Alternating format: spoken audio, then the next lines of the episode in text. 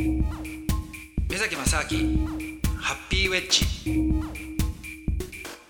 目崎正明です。アシスタントドキドキキャンプ佐藤光です。今回も老後の幸せについてのお話です。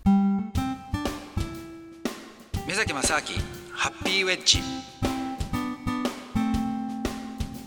ありますよラジオ局は、まあ、ライセンスの問題はねわかんないですけども。でも世の中にある放送局は誰かが作ってるもんですよね。いやそうですよできますよそんなすぐはあ。聞いてたらとんでもない気がしてるじゃんいいやなんでできないんですか？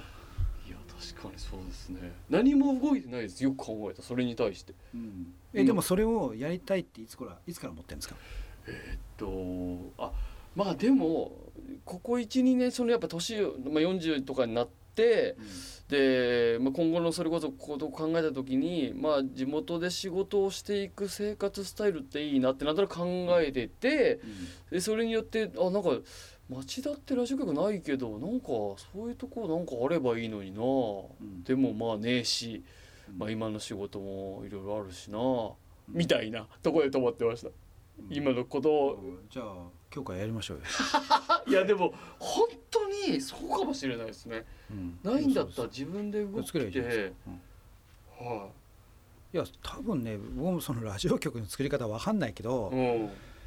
まあ別に会社作るような感じじゃないですかいやねでもなんかそんないやそうかもしれないです。要。するにねラジオの、ね、ライセンスを何とかして取得するってことですよね。でも空いてるそ多の電波波ののとこですよね、だからでもロコミュニティのね FM 局とか結構あるから、まあ、ありますもんねざらに。はい。うん、だからあと問題はだから、まあ、作ったいけど誰も聞かないっていうね そうですよね。そうだからその作るのはいいんだけど運営というか。そうそうそうでただ誰も聞聞かないラジオ局ずっとやっててもそれそれやりたいんです独り言かですからね。そうやりたくないわけですよね地元のそうですねなんか情報を発信するみたいなやつ。ですよねだからちゃんと地元の人がそれを聞くっていう前提だからでもそれはやっぱりじゃあ地元のねいろんな企業なりなんかいろんなとこと協賛とかねやって、うん、で周知していけばね町田に来たらこれだみたいな。地元の商店街で流れてるみたいなねわかんないですけど。そうそうそうそうそうかそういうとこまでだから描いてうんうん。じゃあ今何やろうみいたいなことやればいい？町田のコミュニティ FM いいじゃないですか、会社をそうかもう自分で作ればいいんだ。そういう意味では。うんうんいいじゃないですかはじゃあ佐藤さん老後決まりましたね。決まりましたね。いやなるほどな。なんかこういろいろお話を伺ってって途中で気づいたんですけど自分自身で。はい。こうなんかそれこそ目崎さんに今パッとやりたいことないんですかって言われたことをと日常を僕分断してるような気がします自分で。あなんていうか関係ないものだとして日常は日常であなんかそのやりたいことはやりたいことでなんか別でそれはもったいないですよね。っってことは日常にやりたいことないんですか？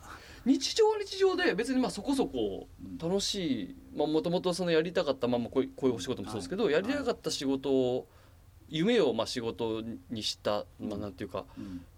タイプだとは思うんですね、はい。こう、お笑いやりたくてラジオやりたくてみたいなことはい。で仕事したんで、はいだから日常は日常でそこそこ、まあ、まあ楽しくうん。生きてるんですけど、うんうん。そのじゃあ目下そのじゃあそのすこの今大きい目標で何って考えた時にそのすごい現実的じゃないけどあそういうのはあるなって考えてたことはうん。それは現実的じゃないなでさておきで置いちゃってたというか感じはしなんとなくですけど。いやでも本当真剣にそれ全然できると思いますよ。はあ。FM 局作るなんて。何からやればいいんですかね。まあだからそうか地元の人とかと。いやまずだからそれはまあいろいろ調べりゃいいと思うんですけども、はい。うん、でもねだって周りにそういうねあのコミュニティ FM やってる人とだったりとか、まあ確かに。作った人とかいるでしょうし話聞いたりとか。だ大体やっぱね今度はね発信することですよ。そしたら佐藤さんが自分でねやりたいっいやその町田で FM 局やりたいんだけどなんか手伝ってよとかっつってやったらはあ人多分集まってくるんじゃないですか、そうか。それを言わないと確かにうん。回り出さないですもんね。だからまず思って次に言ってやりたいんだけどっつったら誰かが「おおこれ知ってるよ」とか「これやってみろ」とかってなってそれが走り始めていくともう気が付いたらできちゃいますよ。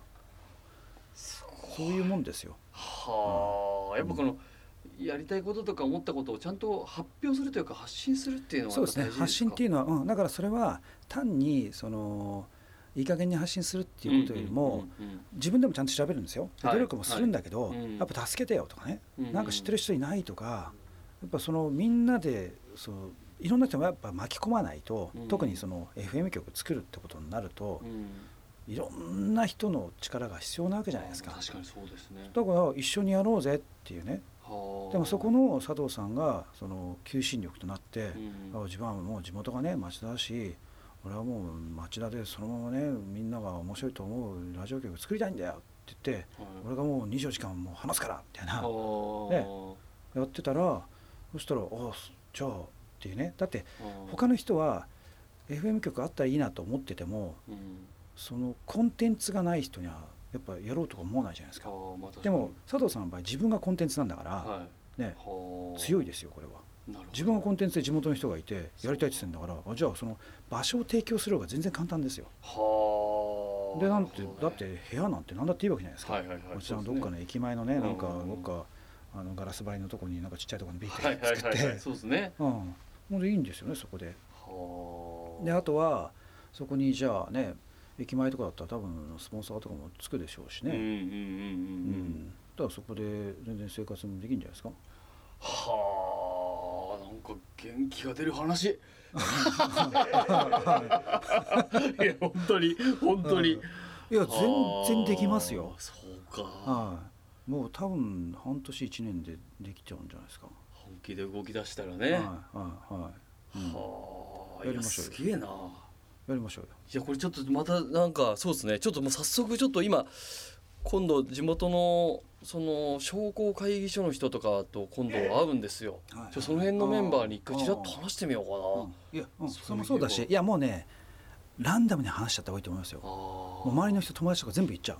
あー、うん俺ちょっと FM やりたいんだけどなんか知らないとか教えてよとか。いいろんなところにそのヒントというか人脈もそう。だ誰がどっかでつながってるか分かんないからはあそうするとそのうちに「ああちょうど町田でやりたいと思ったんだよ」とか「いやここになんか空いてる不動産があるんだよ」とかいろんなこと出てきますからその言ってるとそのうち。そしたらもうトントン拍子でできちゃいますよ。いやーそしたらそしたら俺もやりたいんだとかね。で俺も話したいんだとか。俺のバンドでこれ曲流してくれとかなんかいろんなこと出てくるから。じゃあね地元のなんかいろいろ音楽やってるやつらがまたこうやって一緒になってじゃあこっちこれをとかねとにかくいろいろなありますよそれは。その発信することでそのじゃあまあチームチームというか、うんその輪がどんどん広がっていくっていうのなんですかね、そうですね。うんうん。いやーこれは面白い話聞いたはい。すいませんねこうなんかあのー水崎さんの番組を使ってちょっと佐藤の人生相談っていう形にね 半ばなりましたけれども ぜひとも皆様もリスナーの皆様も自分の人生に落とし込んではい。これちょっといやもうめちゃくちゃ面白かったな。そうか。うん。すごい。だからまずやっぱりねもうそのできるできないとかそういうことはもう置いといて、うん自分が何やりたいか。これですよ。ね、でまずまずやりたいがあってででどうやってやるかはもう後で考える。あ無理だったらもうできるようになるまで待つ。ーあーでも却下しないでね。うんうん。いつかはできるだろうっていうふうに思っときゃできますよ。はあわあ勇気出るな。であとね人間ね、はい。あの自分が絶対に無理だと思ってることは多分ね望まないんですよ。だから例えばね僕あの昔小学校の頃野球やってたんでね野球って基本的に好きなんですけども、うん。じゃあ自分がね一郎を超えられるかとかね絶対思わないですよね。とかメジャーリーグに出たいかとか全然思わないですよ。うん。絶対無理だと思ってるから100%。あーはいはい。だからやっぱ人間ねその無理だと思うことはね望まないんですよね基本的には。でやりたいと思ってるってことはどっかでそれが可能だと思うからうん。それがやりたいと思うんですよ。うん、だからうまくできてるんですよねその辺の脳がね、なるほうん、だからやりたいんだったら多分できますよそれ と今日の放送はちょっとあの CD に焼いて何回も聞き直すことになるかもしれないです僕。はい。いやーなるほどないいやありがとうございました。なんかすごいちょっといいいい時間あそうですか。いやはい。いやいつももちろん面白いですけど。はい。まあでもそれねちょっと口だけじゃなくて本当にやってくださいよ。わかりました。今日僕あのさっきまさにですね、はい。あのそのずっと地元の相談をしているあの地元の町田の酒屋さんの方がいるんですけどじじ地元で仕事していきたいみたいな話がちょっと商談し始めてたんですよ。はい。それ何をするかっていうとこまでは自分で全然ちょっと別軸になっててでまあなんとなくララジオ局できたらいいなっていうのはまた別で考えてて今それがちょっと合わさりましたんでああなるほど。それをねちょっともう今週はい。会うのでその方はいにその方早速ちょっと動き出します。はいはい。本当に。やってください。はい。これはちょっと素敵な話になりましたね皆さんね。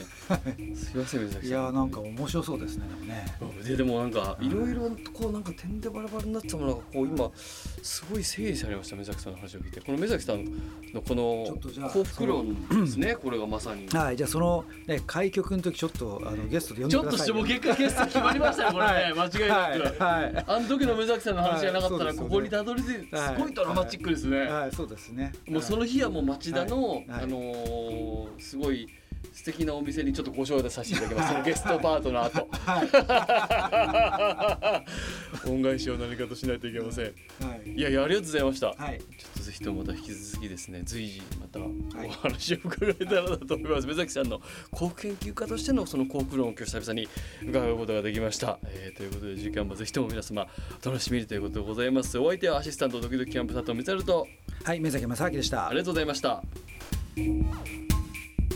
Thank